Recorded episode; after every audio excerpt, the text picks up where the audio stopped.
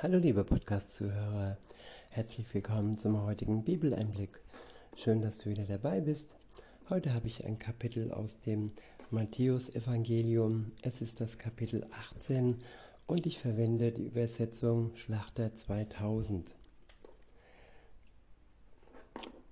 Ähm, der erste Abschnitt ist überschrieben mit der Größte im Reich der Himmel. Ab Vers 1 heißt es, zu jener Stunde traten die Jünger zu Jesus und sprachen, wer ist wohl der Größte im Reich der Himmel? Und Jesus rief ein Kind herbei, stellte es in ihre Mitte und sprach, Wahrlich, ich sage euch, wenn ihr nicht umkehrt und werdet wie die Kinder, so werdet ihr nicht in das Reich der Himmel kommen. Ja, wie sind denn Kinder? Kinder im jungen Stadium, ja, sie sind sich gewiss, dass sie ihren Vater brauchen. Kinder brauchen ihre Eltern und sie sind noch nicht so unabhängig, dass sie sagen, ja, ich komme klar und ich bin der Größte und über mir ist niemand, den ich nötig habe. Und so ist es auch bei einem Christen, wer wirklich weiß, dass über ihm Gott der Vater ist, den er nötig hat, den er braucht und ja, Jesus als Mittler zwischen ihm und dem Vater, den er ebenfalls nötig hat, denn wir sind gefallen, wir haben gesündigt und wir haben Jesus nötig, der für uns gestorben ist, für unsere Schuld gestorben ist, damit wir frei sein können, erlöst sein können. Und das kann man nur einsehen, wenn man kindlich denkt, dass man ja der Kleinste ist und auf den Größten achtet. In Vers 4 heißt es, wer nun sich selbst erniedrigt wie dieses Kind, der ist der Größte im Reich der Himmel. Und wer ein solches Kind in meinem Namen aufnimmt, der nimmt mich auf. Ja, Gott der Vater, er kümmert sich um seine Kinder. Und wenn die Menschen sich um die Kleinsten kümmern, ja, dann nehmen sie nicht nur die Kinder auf, sondern auch Gott selbst. Denn Kinder sind geliebt und wer sich selbst als Gottes Kind erkennt und ansehen darf, ja, der weiß sich ebenfalls geliebt. Der nächste Abschnitt ist überschrieben mit Warnung vor Verführung zur Sünde. Ab Vers 6 heißt es, wer aber einem von diesen Kleinen, die an mich glauben, Anstoß zur Sünde gibt, für den wäre es besser, dass ein großer Mühlstein an seinem Hals gehängt und er in die Tiefe des Meeres versenkt würde. Ja, das kleine, das kindliche, das Unversehrte, wenn es dann verführt wird zur Sünde und er seine Unversehrtheit verliert, diejenigen, die sie dazu bringen, die Kinder dazu bringen, dass sie äh, Sünde auf sich laden, ja, sie sind wirklich von Gott schon verurteilt. Und für sie wäre es besser, wenn sie einen schweren Stein um den Hals sich hängen würden und sich selbst im Meer versenken würden. In Vers 7 heißt es, wehe der Welt wegen der Anstöße zur Sünde, denn es ist zwar notwendig, dass die Anstöße zur Sünde kommen, aber wehe jenem Menschen, durch den der Anstoß zur Sünde kommt. Ja, es ist nötig, dass wir uns entscheiden für Jesus Christus, gegen die Sünde und vor allem gegen die, die Anstoß dazu geben, uns auffordern, uns mit Sünde zu beflecken. In Vers 8 heißt es, wenn aber deine Hand oder dein Fuß für dich ein Anstoß zur Sünde wird, so hau sie ab und wirf sie von dir. Es ist besser für dich, dass du lahm oder verstümmelt in das Leben eingehst, als dass du zwei Hände oder zwei Füße hast und das ewige Feuer und ins ewige Feuer geworfen wirst. Ja, es sind nicht nur die Menschen von außerhalb, die uns zur Sünde verleiten, es sind auch wir, unsere Hände, unsere Füße, die in sündhafte Städte gehen, unsere Hände, die die Sünde tut.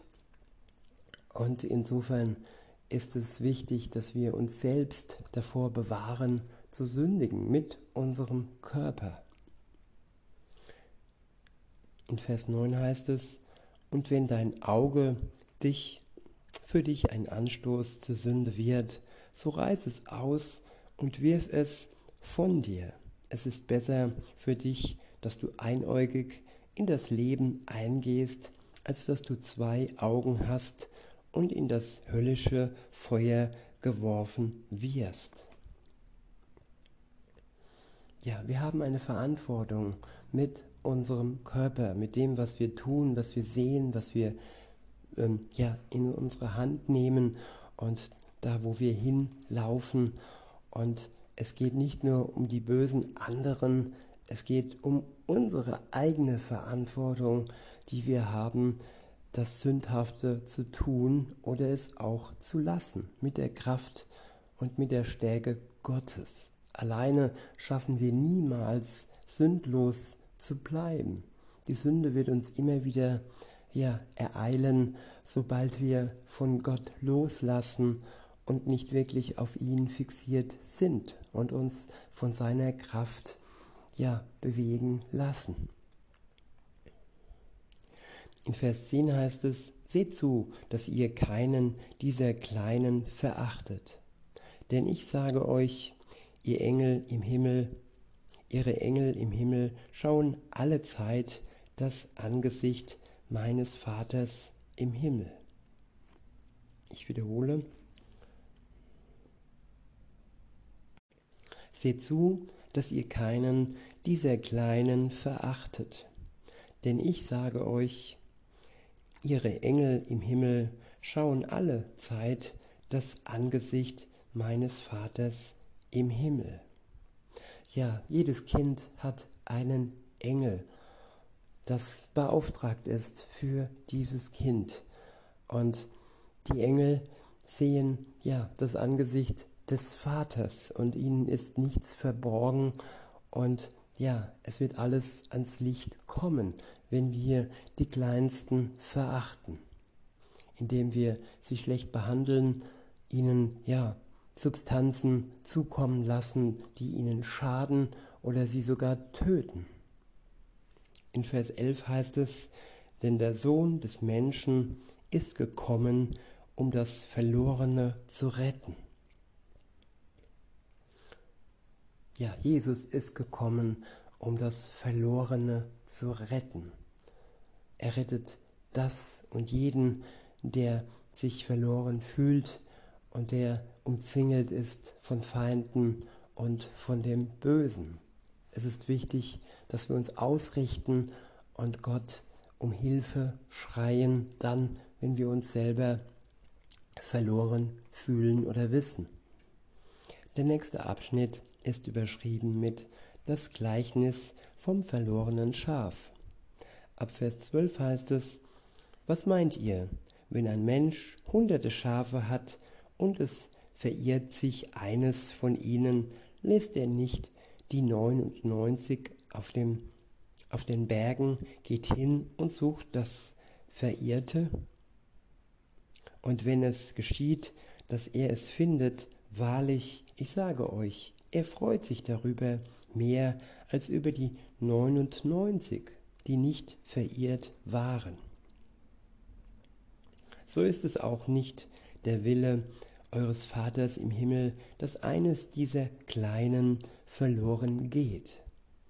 Ja, jeder einzelne Mensch ist Gott wichtig und besonders die Kleinen sind ihm wichtig. dass kein Mensch verloren geht. Deshalb ja, hat er seinen Sohn geschickt, um dieses Verlorensein ein für allemal zu beenden. Denn mit unserer Schuld alleine, ohne die Rettung Jesu, sind wir verloren und sind nicht ja, in der Lage, ins Paradies einzutreten. Wir sind verdammt bis in alle Ewigkeit und uns steht nur die Hölle bevor.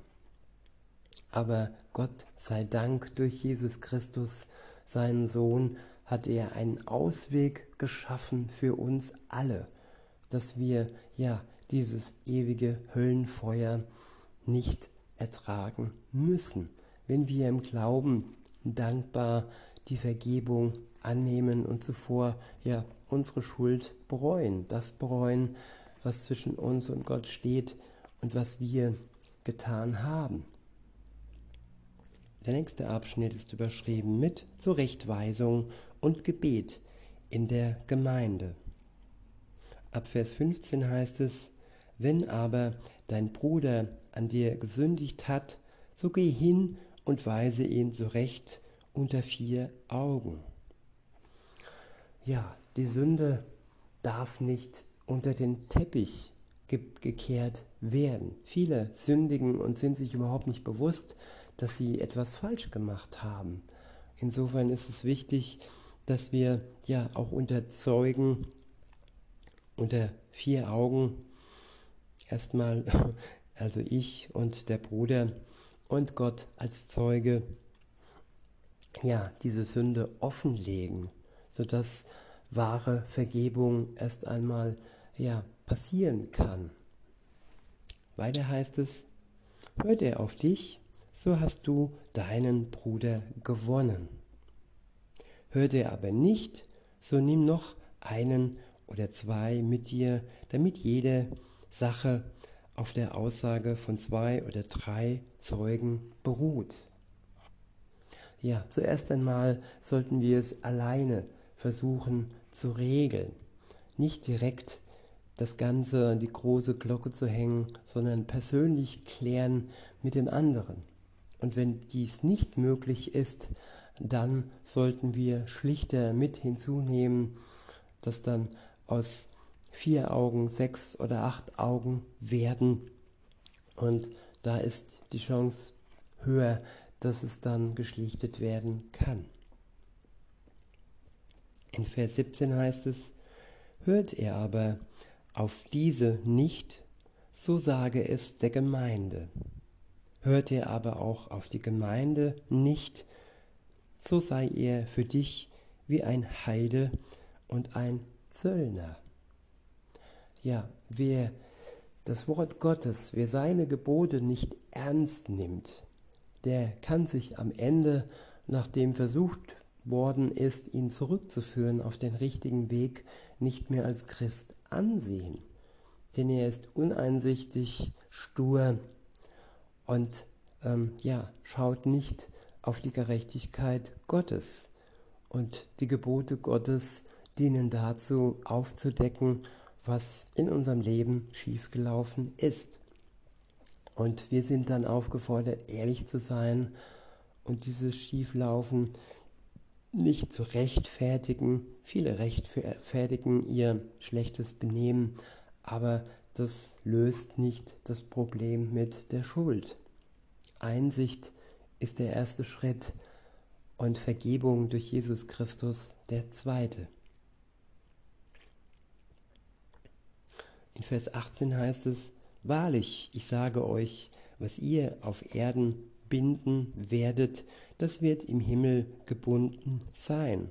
Und was ihr auf Erden lösen werdet, das wird im Himmel gelöst sein. Ja, man kann den anderen an seine Schuld festbinden. Er kann gefangen sein an dem, was er dir angetan hat.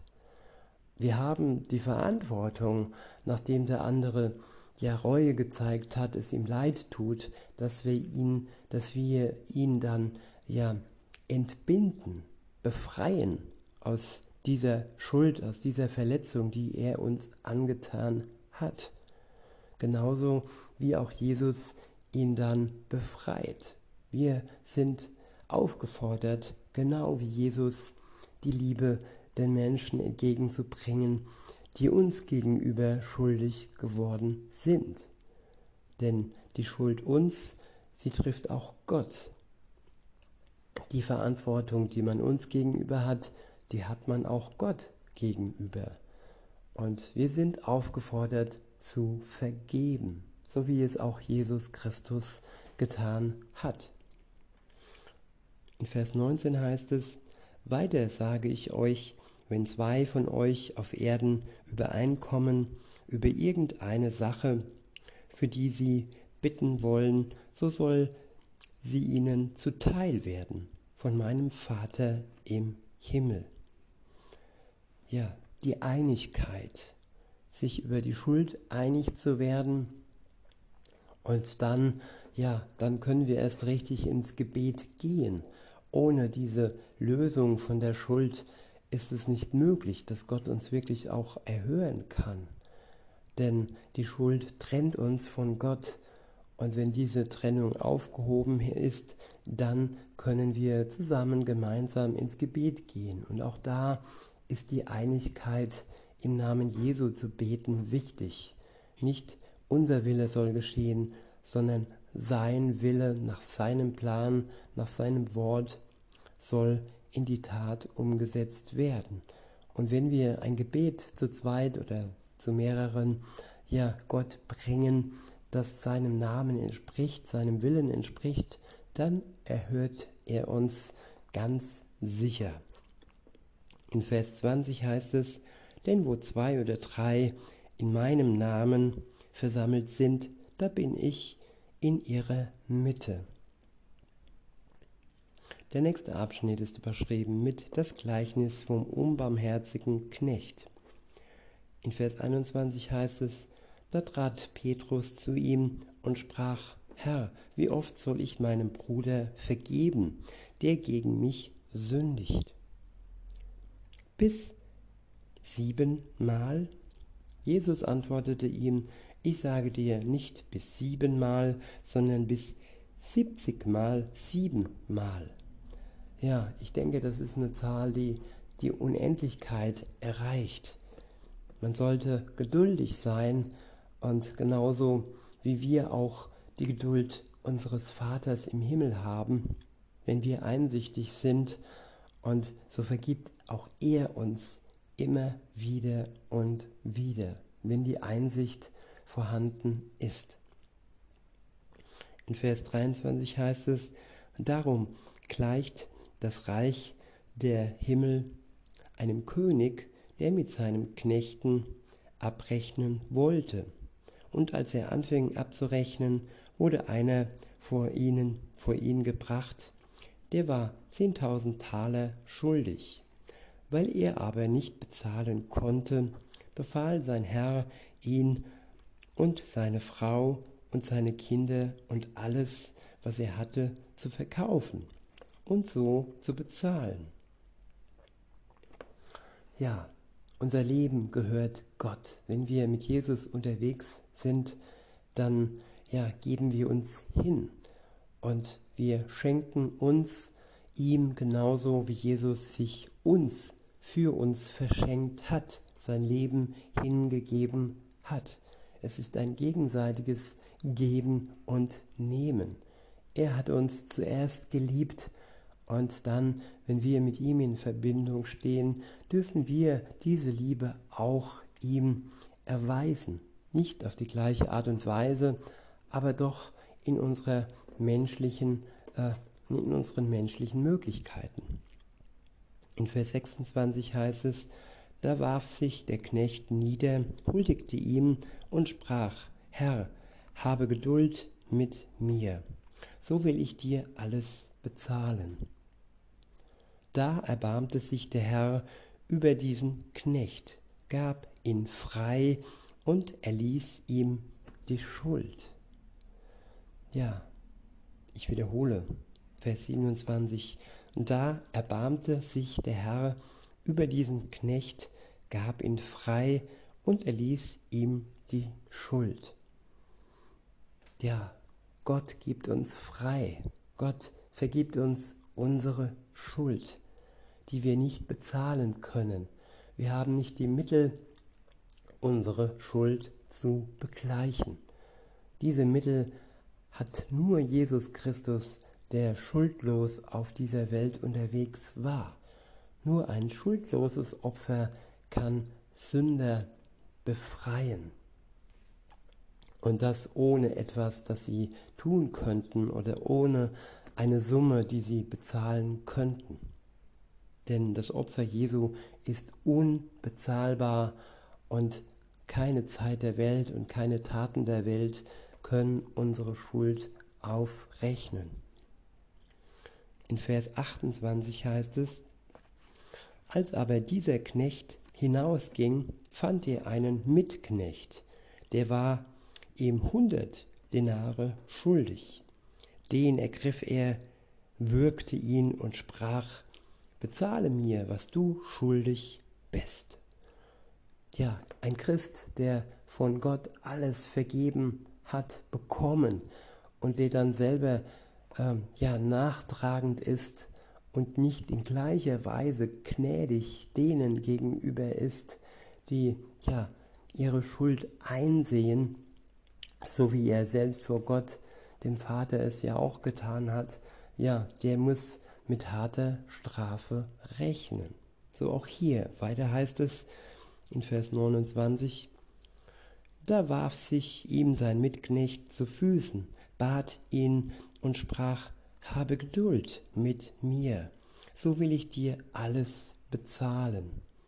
Er aber wollte nicht, sondern ging hin und warf ihn ins Gefängnis, bis er bezahlt hätte, was er schuldig war.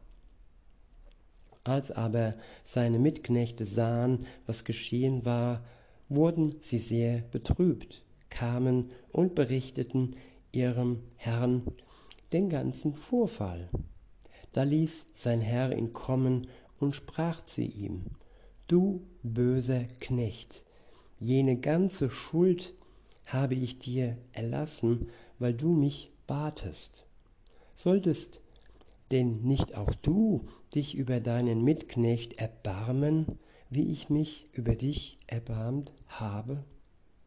Und voll Zorn übergab ihn sein Herr den Folterknechten, bis er alles bezahlt hätte, was ihm schuldig, was er ihm schuldig war. Ja, die Schuld ist erlassen. So lasst uns auch unseren Mitmenschen gegenüber gnädig sein. In diesem Sinne wünsche ich euch noch einen schönen Tag und sag bis denne.